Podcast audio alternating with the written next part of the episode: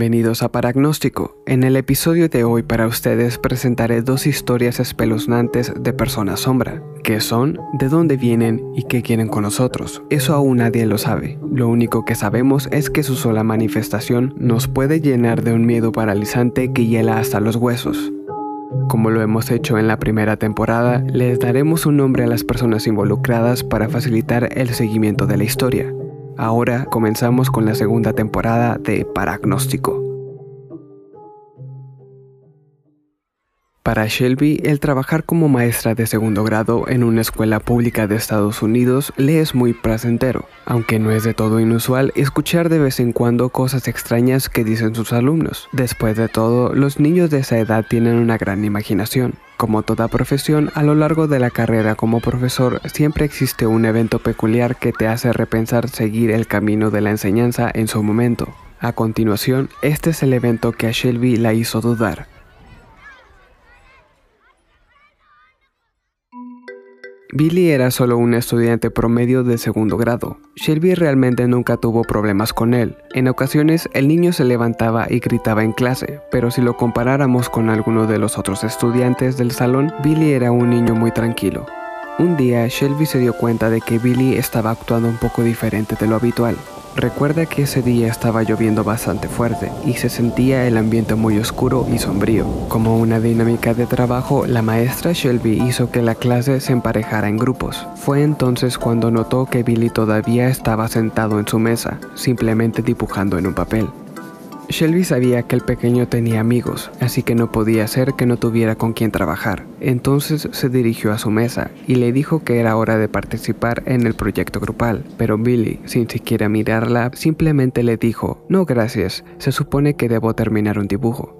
La maestra lo vio dibujar por un momento y se percató de que el niño no parecía que realmente estuviera creando algo, solo formas de colores y garabatos al azar. Entonces ella le dijo que lo que fuese que estuviera haciendo no era parte de ninguna tarea para ese día y que podía terminarlo durante su tiempo libre. En ese instante, Billy le miró y exclamó, Bueno, mi maestro dijo que tengo que terminarlo ahora. Shelby miró a la clase todos los demás estudiantes seguían emparejados, así que se sentó al lado de Billy y le dijo suavemente que ella era su maestra y que nunca le había dicho que tenía que terminar de dibujar. Casi instantáneamente, el niño respondió en voz baja diciendo, Usted ya no es mi maestra, el señor Sombra lo es.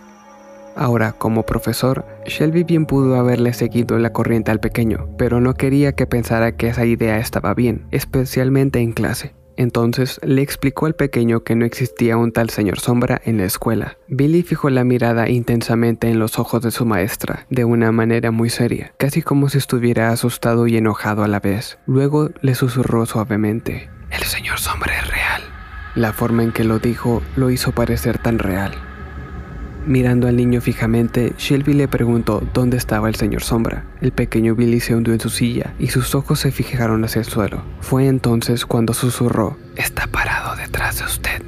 En ese momento, Shelby sintió un escalofrío recorrer todo su cuerpo, pero nada podría prepararla para lo que sucedió después.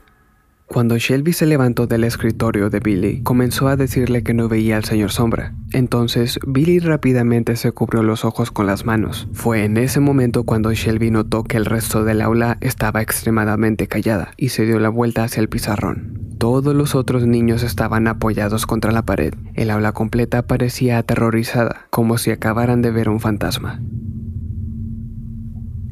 Shelby finaliza su historia mencionando que este último dato la llenó de un miedo irracional, pero debía mantenerse fuerte para no asustar más a los niños, y afirma que hasta el día de hoy este evento ha sido lo más inexplicable que ha tenido en su carrera. Definitivamente una historia horripilante, que me hace preguntarme, ¿qué es lo que los niños pueden ver a diferencia de nosotros? ¿Acaso sus ojos alcanzan a ver un espectro mayor de luz? O como dicen algunos expertos, los niños se encuentran más conectados con el mundo espiritual? Espero que alguna vez se llegue a descubrir. En unos momentos, una historia espeluznante de un encuentro con otra persona sombra. Hey, aquí Sam de nuevo, solo para presentar algo nuevo todos los días, el micro podcast donde día con día podrás escuchar un dato curioso, evento histórico o descubrimiento importante del cual probablemente no tenías idea de que existía, disponible en todas tus aplicaciones favoritas todos los días a partir de las 10 am tiempo estándar UTC 7. Ahora continuamos con otro relato. Hace unos años atrás, Pedro despertó de golpe justamente a medianoche. El joven, de apenas 18 años de edad, sentía que algo estaba mal, pero como se sentía demasiado cansado, no le prestó mucha atención al pensamiento e intentó volver a dormir. Unos minutos más tarde, el chico despertó de nuevo, pero esta vez la sensación de malestar fue peor. Pedro sentía como si algo lo estuviese observando. Un fuerte escalofrío se apoderó de él, tan fuerte que comenzó a sentir frío en todo su cuerpo, aún estando en pleno verano. Volteó a ver su puerta para ver si se encontraba abierta, pensando que tal vez eso explicaría la sensación, pero estaba cerrada. De pronto, Pedro pensó en algo. Extrañamente, no se sentía como un pensamiento propio, era como algo hablando dentro de su mente. Mírame. Al instante entró en pánico y comenzó a mirar alrededor de la habitación. Justo al lado de su puerta, una sombra de lo que parecía ser un hombre estaba engarruñada entre el techo y la pared. Definitivamente tenía forma humanoide, sin rostro y de gran tamaño, probablemente de dos metros de estatura. Aquella sombra simplemente estaba ahí y susurraba, mírame, cada vez que Pedro apartaba la mirada de ella. El chico pensó que tal vez podría ser una parálisis de sueño, pero aún podía moverse y estaba completamente consciente del todo.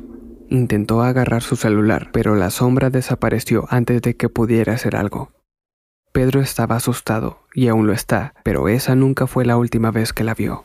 Una semana después, mientras iba al baño en medio de la noche, la sombra volvió a aparecerse quedándose ahí mirando más allá de las escaleras, en el pasillo. Esta vez, Pedro pudo distinguir un poco más de detalles. Vio que la sombra tenía piernas y brazos inquietantemente largos. Pedro decidió no prestarle mucha atención, fue al baño y cuando regresó a la habitación, la sombra ya se había ido.